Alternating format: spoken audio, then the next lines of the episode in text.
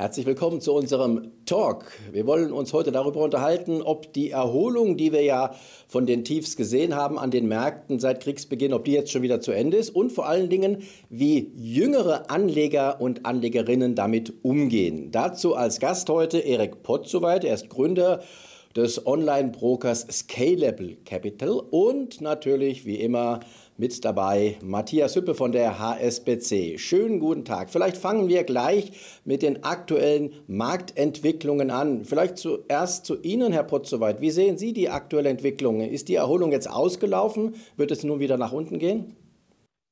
Ja, ähm, wir haben ja einen sehr, sehr hm, fast schon extremen März gesehen, also von der Nachrichtenlage. Ähm, Krieg, Inflation, äh, Tech-Werke, Korrektur, Corona flammte insbesondere in Asien wieder auf. Trotzdem hat der Monat, wenn man die Aktienmärkte sich anschaut, drei, vier Prozent im Plus geschlossen, ähm, was sehr verwunderlich ist. Ähm, meine Interpretation ist nach wie vor einfach diese ganz enorm große ja, Geldschwemme, die im Markt ist, die das Ganze oben hält. Ähm, ich persönlich, wenn ich jetzt mal auf die mittel- und langfristige Entwicklung schaue, kurzfristig äh, muss ich eingestehen, weiß ich es natürlich auch nicht, bin schon optimistisch für die äh, Aussichten am Aktienmarkt, insbesondere was den Privatinvestor angeht, ne? weil der hat äh, vorher schon Druck gehabt, äh, am Kapitalmarkt zu investieren und dieser Druck hat sich jetzt mittlerweile verzehnfacht. Warum sage ich verzehnfacht? In meinen einzelnen Kundengesprächen, eigentlich in den, in den letzten paar Jahren, kommt, kam immer wieder vor, Mensch, mein Bargeld, äh, meine, meine Sichteinlagen werden aufgefressen von dem Negativzins. Ja, meine Bank äh, berechnet mir jetzt ab einem bestimmten Satz minus 0,5 Prozent. Jetzt sprechen wir um Inflationsraten, äh, nicht, nicht nur 0,5, sondern um 5 bis 7 Prozent Inflation. Also sozusagen jetzt die, die zehnfache Aufzehren des Geldes, was ich nicht angelegt habe. Das wird mittel- und langfristig den Druck am Kapitalmarkt zu investieren, brutal erhöhen und, äh, glaube ich, auch die Kurse stützen. Das heißt, mittel- und langfristig bin ich, bin ich optimistisch. Also langfristig positiv. Matthias Hüppe, Sie sind ja auch äh, für die kürzerfristig orientierten ähm, Anleger und Anlegerinnen zuständig. Wie sieht es dann auf dieser Zeitschiene aus? Ja, bei den kürzerfristigen, also nennen wir sie vielleicht auch mal Trader, da muss man sagen, die spielen natürlich beide Seiten. Also das hat man gesehen, die haben die Erholung mitgenommen, aber jetzt, äh, jetzt hat man ja auch gesehen, Zinsen, USA, äh, Stagflation, also so ein bisschen äh, sind ja da, die ganze Korrektur ist ja auf sehr wackeligen Beinen. Und man hat schon gesehen, dass da jetzt auch viele wieder natürlich ein bisschen Rückwärtsgang gemacht haben. Und was wir auch gesehen haben, gerade bei, sage ich mal, den Tech-Titeln, nicht den ganz großen, sondern vielleicht den in der zweiten Reihe, die haben massiv verloren. Ähm, und da hat man auch gesehen, dass das so die Titel sind, die dann auch gerne gespielt wurden. Also auch in beide Richtungen. Und man muss schon sagen, zumindest die Volatilität, die Schwankungsbreite ist hoch. Für die Trader ist das gut, aber für die Anleger, und das, da gebe ich dem Erik Potts soweit vollkommen recht, wir haben eine Inflationsrate von 7,3 Prozent. Also wer sich über einen Negativzins von 0,5 auf seinem Spar Sparbuch ärgert, der sollte realisieren, dass darauf nochmal 7,3 Prozent kommen, ähm, die quasi an Wertvernichtung entstehen durch die Inflation. Und das ist natürlich das große Thema. Und so, ich sage mal jetzt makropolitisch, ist das jetzt eine Stagflation? Also kommen wir gleichzeitig auch in ein wirtschaftliches Problem, äh, Stagnation?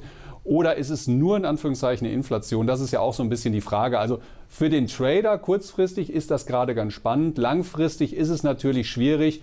Ähm, aber am Ende des Tages muss man sagen, da gibt es kaum Alternativen zu Real Assets. Und das sind nun mal die Aktien einfach und die Aktienmärkte. Und daher sehen wir natürlich da auch diese Nachfrage weiterhin.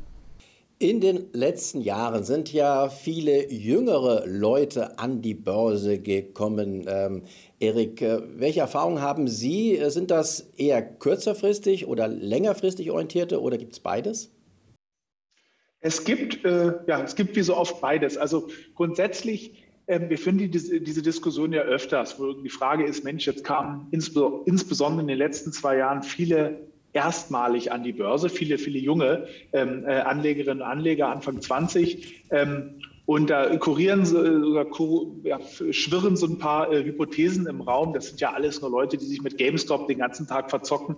Ähm, die sind bei dem ersten großen Crash sind die wieder weg. Die Zahlen, die wir tatsächlich sehen, die deuten in eine ganz andere Richtung. Und zwar, wenn ich das mal vergleiche mit vor 20 Jahren, also zum, zum, zum Tech-Crash damals, muss ich sagen, dass die jüngeren Anleger und Anleger ähm, deutlich, deutlich, deutlich smarter anlegen. Was meine ich damit? Zum einen fangen sie viel früher an. Ne? Also allein der Fakt, dass sie jung sind und an die Börse gehen und dort entweder in Einzeltiteln oder sich ein ETF-Portfolio oder auch mit Derivaten einen Einstieg machen, ähm, Sie beschäftigen sich viel früher mit dem Thema als die vorherige Generation. Ähm, zum Zweiten sind ihre Portfolien deutlich breiter diversifiziert. Ja, wir mögen uns erinnern, äh, in, der, in dem großen Tech-Downturn äh, vor 20 Jahren hatten viele Deutsche ja nur eine einzige Aktie im Portfolio, die ehemalige Post, die T-Aktie. Äh, das ist jetzt schon, also die Portfolien sind eigentlich, die sind, die sind, die sind sehr viel stärker diversifiziert. Und der dritte Punkt, den ich noch nennen möchte, ähm, unserer Beobachtung nach sind die äh, jüngeren Anleger und Anleger resilienter, als man es äh, vermuten mag. Oftmals wird ja gesagt, die haben noch keinen großen Crash miterlebt. Naja, sie sind auch in einer Anlageklasse aktiv, und zwar in dem Kryptowährungsbereich, die ja Volatilitäten hat, die der Aktienmarkt, äh, die den Aktienmarkt weit hinter sich lassen. Und äh, so ein bisschen auf die Spitze getrieben, sage ich da immer, äh, wer die letzten zwei Jahre Bitcoin im Portfolio hatte, den, äh, den schocken äh, Aktienvolatilitäten nicht mehr. Also vielleicht ist das so eine Art Resilienzschule gewesen für die jüngeren Anleger und Anleger. Grundsätzlich sind die sehr, sehr viel besser und sehr viel vernünftiger als ihr Ruf. Äh, Matthias, welche Erfahrungen machen Sie denn mit jüngeren Anlegerinnen und Anlegern? Sind die eher Langfristig oder eher kurzfristig orientiert? Ich glaube, es gibt beides. Also ich sage mal so, man sieht immer so ein Kern-ETF-Portfolio. Also jeder hat verstanden, dass die Rente nicht sicher ist und man muss was tun. Und da ist einfach, man kann jedes Diagramm zeigen, man hätte zum schlechtesten Zeitpunkt in der Finanzkrise einsteigen können, was auch immer. Nach sieben, acht Jahren ist man auf der Plusseite. Also da, wie, wie der Erik schon sagte, das junge Alter hilft da einfach und wenn man dann früh anfängt, und das ist so dieser Kern, da sieht man schon ein breit gestreutes ETF-Portfolio und dann kommt es natürlich so ein bisschen danach, äh, ja, wenn man auch mal Ideen hat. Also ich sage mal so, das Thema, und das ist glaube ich auch das Spannende, und das haben wir eben in neuen Marktzeiten überhaupt nicht gehabt. Da gab es vielleicht noch eine EMTV, gab es doch im Depot und eine Mobilcom und dann hatte man drei Aktien und damit war man dann sozusagen gestreut und war natürlich mit allem Risiko sozusagen da drin. Heute ist das ganz anders und heute kommt es wirklich, wir erleben, wir erleben junge Leute, die sagen, wie kann ich denn jetzt an dieser Ölpreissteigerung profitieren? Kann ich da auch was mitnehmen? Kann ich quasi auch darauf setzen, dass der Ölpreis weiter steigt? Oder was mache ich, wenn die Zinsen steigen in den USA oder in Euro, Euroland? Kann ich daran partizipieren? Und das finde ich ganz spannend. Das sind ganz andere Gedankenstöße plötzlich, die da gespielt werden, wo man einfach sagt, ich glaube, dieses Szenario kommt oder was passiert denn, wenn die Zinsen steigen? Wie kann ich denn da mitmachen? Und dann kann man beispielsweise über, jetzt wird es kompliziert, aber Short-Produkte auf den Bund-Future an steigenden Zinsen partizipieren. Und genau sowas wird dann auch gefragt. Und das ist es, glaube ich, was es so spannend macht. Also das ist nicht dieses blinde Kaufen, was wir damals hatten, sondern heute machen sich die Leute viel mehr Gedanken, stellen sehr viele, sehr gute Fragen. Und gerade die jungen Leute, also das macht auch wirklich Spaß, muss ich mal sagen, wenn man da im Gespräch ist, wie viele Fragen da kommen und da wird genau nachgefragt, da wird sich genau informiert. Aber, und das ist das Spannende, man hat eine klare Meinung. Und da muss ich ganz ehrlich sagen, ähm, da ist es, glaube ich, besser, wenn man, also wenn ich heute erlebe, dass Leute wirklich darauf sagen, na, ich setze darauf, dass die Zinsen im Euroraum steigen, wie kann ich daran partizipieren, finde ich, das ist wirklich etwas Spannendes, wo ich sage, da hat man wirklich gelernt in Verbindung mit Wirtschaft. Und wenn man das dann noch über Produkte umsetzt und vielleicht dann wirklich mit seiner Meinung recht hat und damit Geld verdient, dann ist das wirklich auch ein, sage ich mal, wirklich ein Learning, und Entwicklung, die wir damals auf keinen Fall hatten. Also von daher muss ich sagen, ich gebe dem Erik vollkommen recht, wir haben nicht diese Zocker in diesen Mini-Stocks, auf denen gibt es auch gar keine Derivate übrigens, ähm, sondern wir haben wirklich die Anleger, die klare Ideen haben und einfach überlegen, wie kann ich es umsetzen und sich wirklich Gedanken machen über die Kapitalmärkte. Und in der Form habe ich das bisher auch noch nicht erlebt. Auf die Short-Produkte für den Bund Future kommen wir vielleicht noch zu sprechen im Lauf dieses Talks. Aber vielleicht noch mal äh, die Frage an Sie, Erik. Sie haben gesagt, äh, die jungen Leute sind ja von den Kryptomärkten einiges gewohnt an Schwankungen. Heißt das im Umkehrschluss, die müssen jetzt gar nichts mehr lernen in der aktuellen Situation? Die sind schon so erfahren?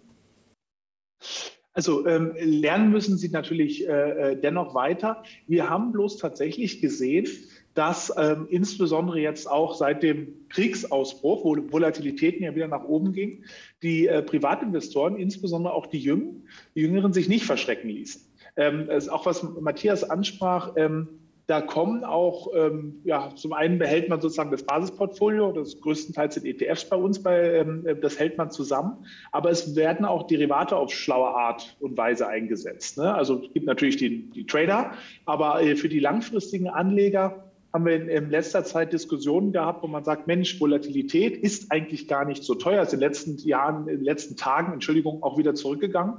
Wenn ich jetzt mittel- und langfristig eine positive Sicht habe, aber auf die kurze Frist eigentlich nicht genau weiß, was passiere, warum dann nicht sozusagen mal mit einem Out-of-the-Money-Option auf die beispielsweise europäischen oder auch amerikanischen Aktienmärkte nicht dazu platzieren. Wohler ist, wie gesagt, jetzt aktuell im historischen Vergleich nicht teuer eingepreist. Das kann eigentlich ähm, ja, ein vernünftiger Einsatz sein, auch für den Investor, nicht den Trader, Derivate hier ähm, ins Portfolio vernünftig zu implementieren. Also diese Diskussion sieht man und dann da sieht man grundsätzlich auch also die die Bildung, die, die, sich, die sich diese jungen Leute aneignen. Ähm, nicht nur sozusagen der klassische Weg war ja, man musste es sich irgendwie selber anlesen oder an der, an der Uni erlernen, wenn man die richtigen Fächer belegt hat.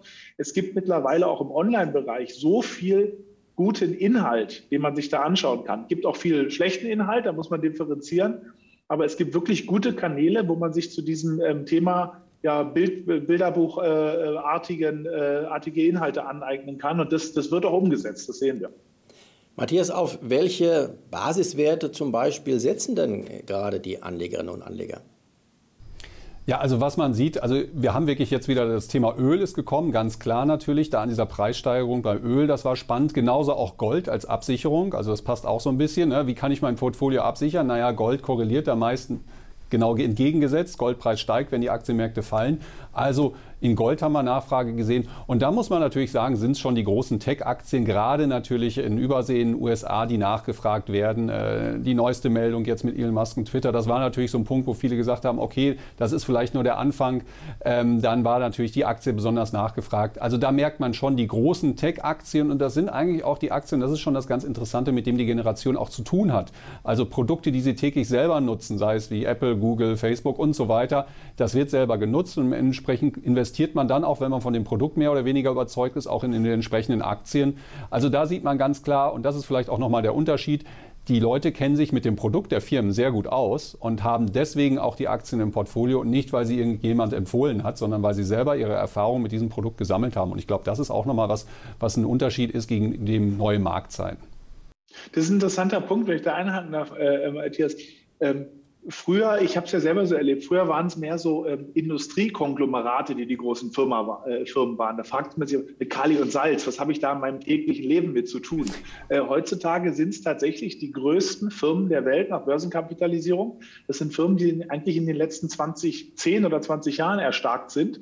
Und ja, äh, die, die, die Benutzer haben diese Firmen mit entdeckt und mit groß gemacht. Also es ist eine ganz, eine ganz andere Nahbarkeit, die da ist. Und ähm, das ja, verstärkt das Verständnis für diese Titel. Und wenn äh, Anlegerinnen und Anleger, ähm, äh, Erik, auf solche Werte setzen, setzen sie dann bei Ihnen mehrheitlich direkt darauf, also in die Aktien investieren Sie, oder doch gehen Sie auf die Derivate-Schiene? Beides. Ich meine, wenn man äh, diese investierten Gelder anschaut, dann sind es natürlich vor allem Direktinvestitionen. Das ist, glaube ich, in jedem Broker-Portfolio so. Aber ähm, wir haben da auch durch unser Preismodell, ähm, bilden wir eigentlich beides ab. Wir haben eine sehr gute Offerte, meiner Meinung nach die beste und günstigste im ETF und langfristigen ETF- und Aktienanlegen, aber ebenfalls äh, das führende Pricing im Derivate-Bereich und so, dass wir eigentlich beide, beide Klientel bedienen können. Ja. Wie ist denn generell das Trading äh, einzuschätzen mit Hebel, äh, Matthias? Ist das tatsächlich eher ein Zocken ja, das ist immer die Frage, was nennt man jetzt Zocken? Also ehrlich gesagt bin ich da immer so ein bisschen vor, also das meines Erachtens ist nicht Zocken. Zocken wäre ein Münzwurf für mich oder beim Fußball oder ähnliches, sondern hier ist ja immer eine klare Meinung. Man geht davon aus, dass eine Aktie sich in die Richtung entwickelt, weil man vorher eine Analyse gemacht hat. Und das ist der große Unterschied. Und nicht wie, wer macht den ersten Freistoß oder so, sondern hier ist wirklich im Vorfeld hat man sich Gedanken gemacht. Und gerade auch, wenn man auf fallende Kurse setzt, ist das Zocken oder ist es Absichern?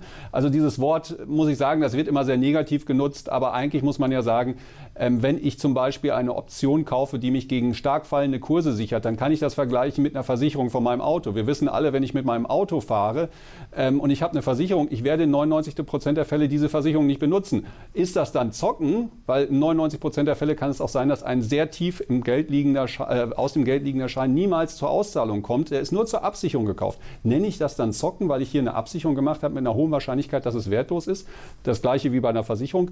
Also ich bin da mal ein bisschen vorsichtig. Und um darauf nochmal zurückzukommen, ähm, nee, also man muss mal sagen, es sind ja nicht die Riesenhebel. Und manche sagen einfach, bevor ich 2000 Euro in eine Aktie stecke, das ist viel Geld. Dann kaufe ich einfach mit Hebel 4 das Ganze für 500 Euro und bei 25 Prozent Verlust wäre ich sowieso aus der Position ausgestiegen und setze einfach weniger Kapital ein, weil ich vielleicht auch weniger Kapital habe und bewege trotzdem dann das Gleiche. Und das ist, glaube ich, auch ganz wichtig und das ist ja auch durch diese neuen Preismodelle möglich. Ich kann mich noch erinnern, ich als Student, Damals, als ich angefangen habe, unter 1000 Euro waren die Transaktionskosten einfach so teuer, dass es sich einfach nicht gelohnt hat zu investieren. Man musste schon immer 1000 Euro haben und das war einfach viel zu viel Geld und wenn man mal was versuchen wollte, heute kann man für 10, 15, 20 Euro es einfach mal versuchen und dann hat man nur ganz geringe Gebühren, die man zahlt, 1 Euro. Und dann kann man das einfach mal versuchen und gucken, was passiert. Und das ist ja die Praxis, ist mal das Beste. Ne? Also man muss es auch mal lernen. Und das ist der große Vorteil, den man heute hat. Und dann versteht man das Ganze. Und man muss nicht, ich kenne es, mein erstes Investment war dann schmerzhaft, die 1000 Euro waren weg. Ich habe viel gelernt dabei, muss ich sagen. Aber ich hätte es auch lieber gelernt mit 50 Euro. Das war damals nicht möglich. Heute ist das möglich. Und das macht natürlich auch nochmal das Ganze viel interessanter, weil Learning by Doing, keiner kann das über Nacht. Aber wenn man mit kleinem Kapital es einfach mal versuchen kann, ein Gefühl dafür kriegt, dann lernt man das Ganze. Und das ist heute eigentlich möglich. Ein, ja, Entschuldigung.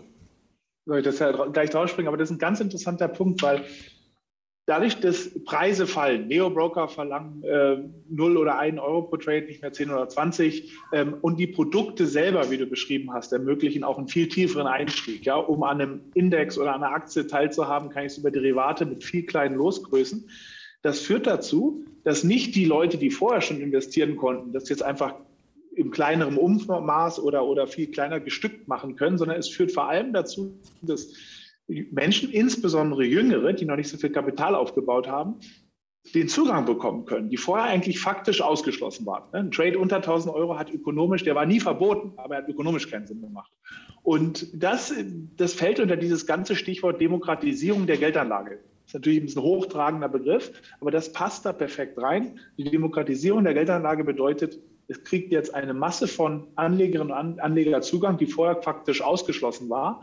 Und das ist ein starker Trend, den müssen wir beibehalten, wenn wir die Leute an, in die private Altersversorgung bekommen möchten. Erik, Matthias, ich denke, wir könnten noch stundenlang weiter diskutieren. An Gesprächsstoff würde es nicht mangeln, aber unser selbstgesetztes Zeitlimit ist leider um. Schönen Dank an euch beide und Tschüss, liebe Zuschauer, bis zum nächsten Mal.